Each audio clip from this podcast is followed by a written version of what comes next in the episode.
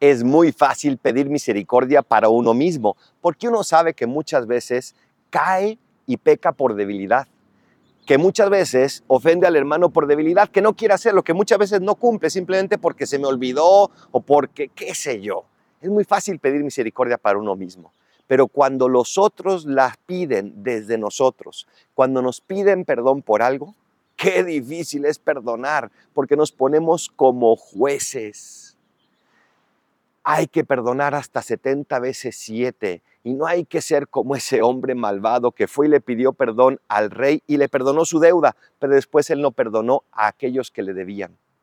Dios te ha perdonado todo y del todo, basta que se lo pidas, pero también por favor, perdona a aquellos que te piden perdón, porque allí encontrarás también un chispazo del amor de Dios.